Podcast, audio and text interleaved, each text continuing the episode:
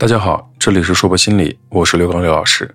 我们接着来学习和心理治疗有关的知识，希望大家都能够喜欢和受益。这里是第二十九讲，焦点解决短期治疗，心理治疗的新进展。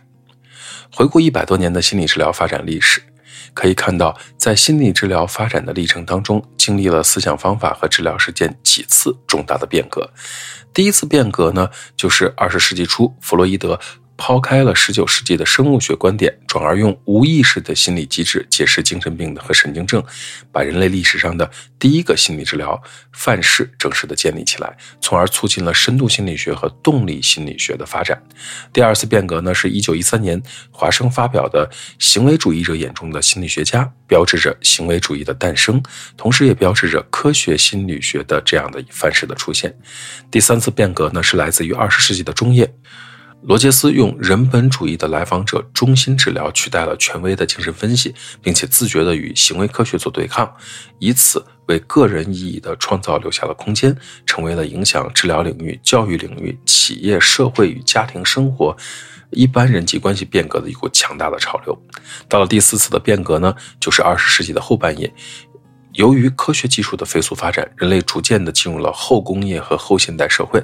与此相对应，出现了所谓的后现代主义，对世界和人的本质提出了许多新的看法，对现代主义也做了全面的反思和批判。后现代思潮的兴起，使心理治疗领域面临着世界性的第四次革命的契机。焦点解决短期治疗呢，和叙事治疗这两种颇具特色的可操作性的后现代治疗方法也就应运而生了。长久以来，心理治疗和心理咨询呢，深受分析心理学和心理评鉴的影响，习惯把人的行为切割成许多的部分，再给予一个新的意义。心理治疗师期待从这样的过程中协助来访者产生洞察或者自我觉察，进而能采取新的行为，获得所谓的治疗。这种从旧经验中寻找自我存在的根据，却很难使来访者有能力响应相应的变动的环境。换个角度来看，传统的心理治疗似乎相信人的行为存在着某种因果的直线关系，只要找出一个人行为的病理因素，并让。来访者因而认识到自己的病理，人便有了改善的可能性。这种聚焦于问题的治疗策略，不仅无法让来访者脱离自我的限制，也使来访者在现实环境中无法找到改善自己的行动能量。相对而言，后现代思维不认为剔除或者修正个人。对自我歪曲的认知，或者调整个人的情绪经验，便能够达到治疗的目的。他认为呢，人必须经过自我创造与环境的互动，才能构建起真实的主体经验。在建构主义思潮影响下，心理治疗完全被看成一种谈话活动，一种言语的艺术。一个人的问题是自己在用言语解释经验的过程中建构出来的，因此。来访者自己才是解决自己问题的专家，治疗师的专家地位被彻底摧毁。他的任务和职责只是引导来访者重新审视和叙述自己生活经历，利用自己的资源解决自己的问题，而不是把某种所谓的真理强加给来访者。当代社会，人们生活节奏加快，对治的经费、人力、物力的考虑，传统长期的治疗越来越不受到欢迎，进而强调短期的治疗越来越受到人类的青睐。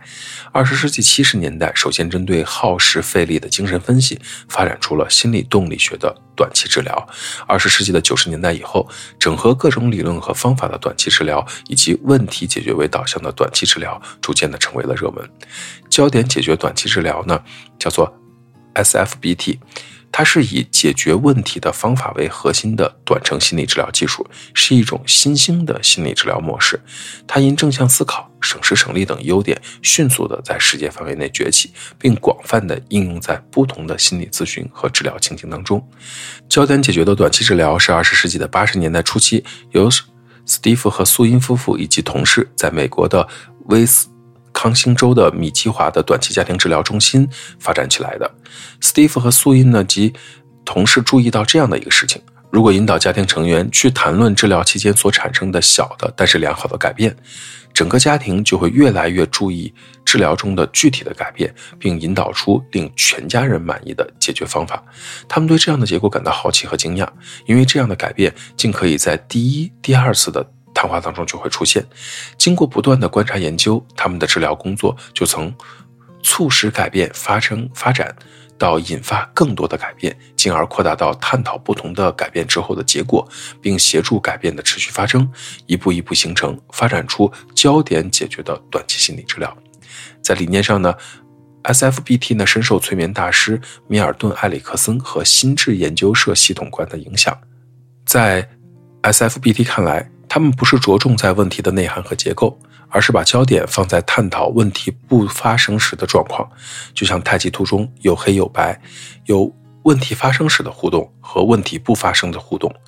传统的做法是看到呢，在问题发生之后，我们的互动是怎么样的；而对于焦点短期治疗而言，他更愿意看到在问题不发生的时候，我们的互动是怎么样的。因为就像太极图一样，系统是平衡固定的。一旦问题不发生，我们的互动是良好的，那么在问题发生时的互动就会减少一些。通过这样的互动，整个系统就发生了变化。同时，他们也相信人本身就拥有解决问题的能力。当寻求协助的时候呢，往往因为眼前的问题所困扰，在以往无效的方法里不断的打转，因此要善用来访者已有的潜能，并且加以发挥。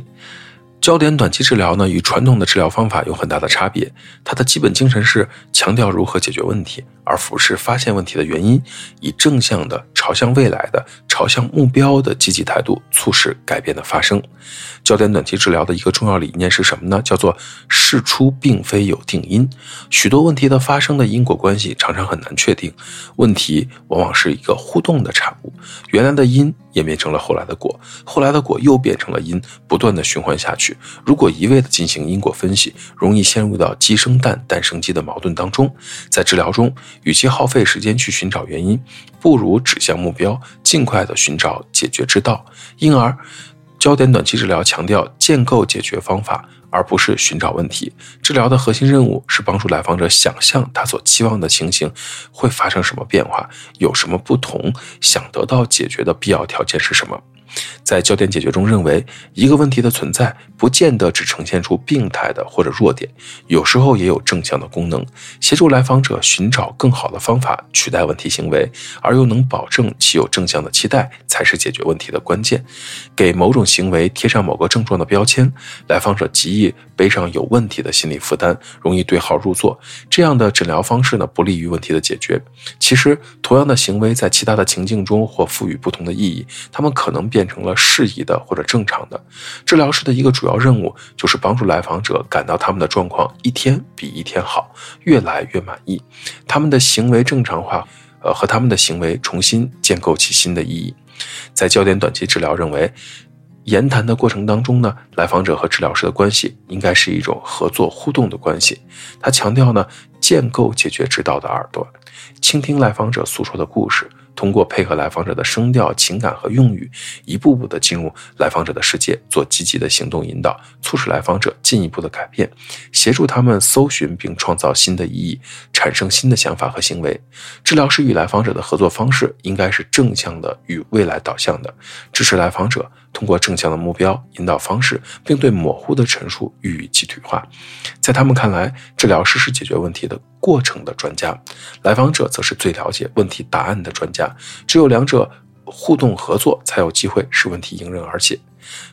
焦点短期治疗认为，问题本身不是问题，而是由于解决问题的方法不当，导致问题的出现，甚至带来了更大的问题。这是由于人们试图解决问题，但是形成了不恰当的行为模式。因此，焦点短期治疗它的策略不是问题解决导向，而是解决发展导向。他认为，治疗师在面对每个问题时，都应当考虑问题的多面性以及特殊性，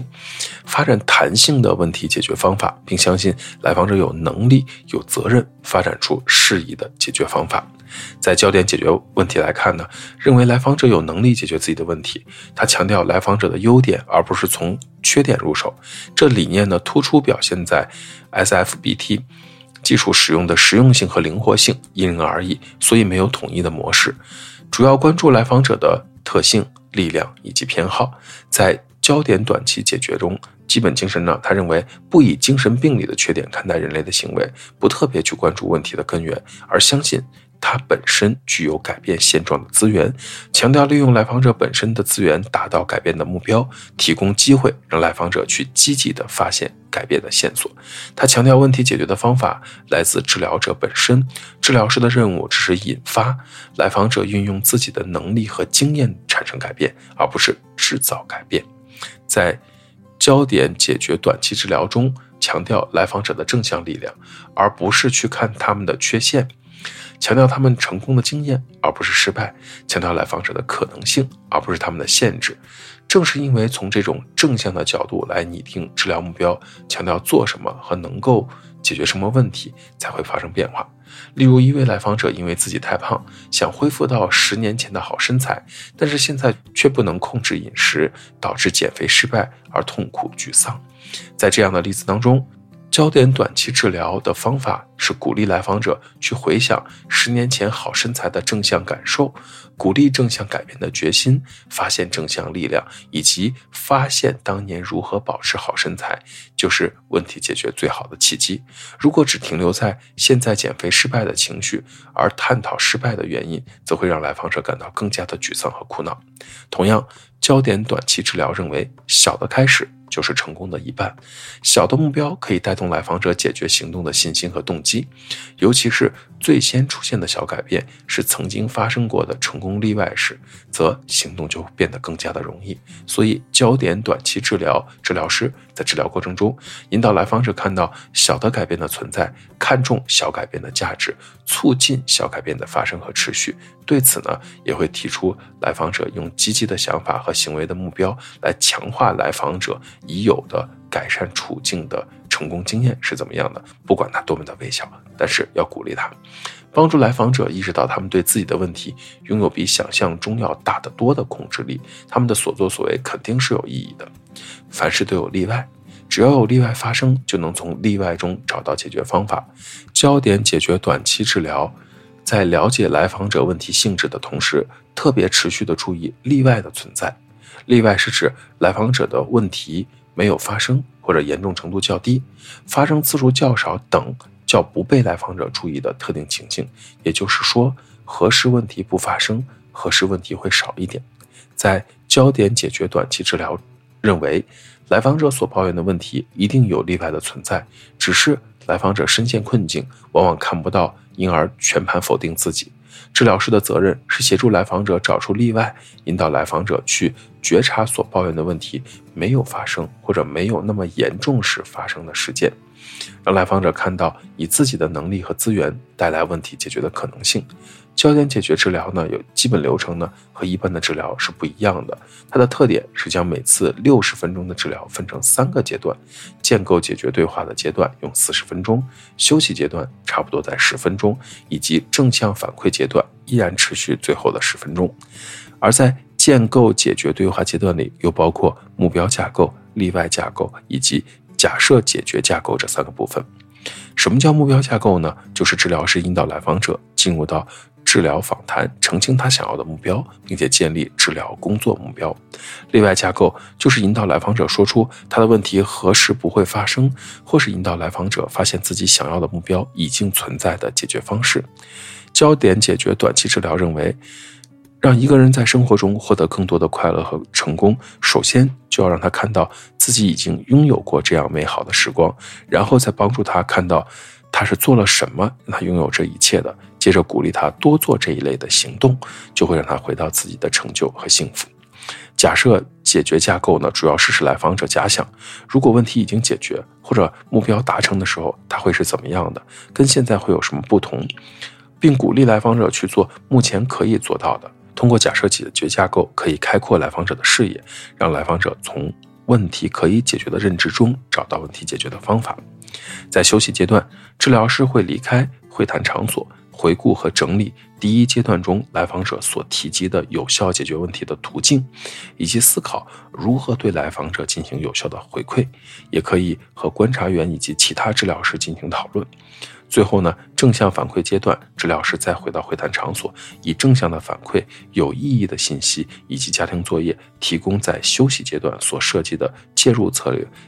给来访者参考，促使来访者的行动和改变。在焦点治疗当中呢，使用的方法，我非常想分享改变最先出现的迹象这个具体的方法。改变最先出现的迹象是引导来访者从最先出现的改变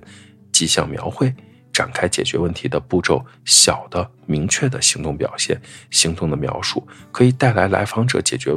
行动的信心和动机，尤其是当最先出现的迹象，如果曾经有发生过这样的例外，行动就变得更加容易了。这也是焦点解决短期治疗的基本假设之一：小改变可以引发大改变的基本精神的体现。至于其他的什么一般化的方法，平量询问、例外询问、奇迹询问这类的焦点解决短期治疗的方法，我们就不展开讲了。有兴趣的可以自己找一些材料了解一下。这一讲的内容到这里就结束了，希望大家喜欢。如果你很喜欢心理治疗这方面的心理学知识，也欢迎您持续的关注我们。这里是说不心理，我是刘老师。虽然我们只是心理学界的一棵小树苗，但是我们努力做到我们的最好，用真诚的态度。客观专业的方式，向每一个愿意关注我们的人分享一些你想知道而我们又恰好了解的心理学知识。请记得，不管在哪里，世界和我陪伴着你。再见。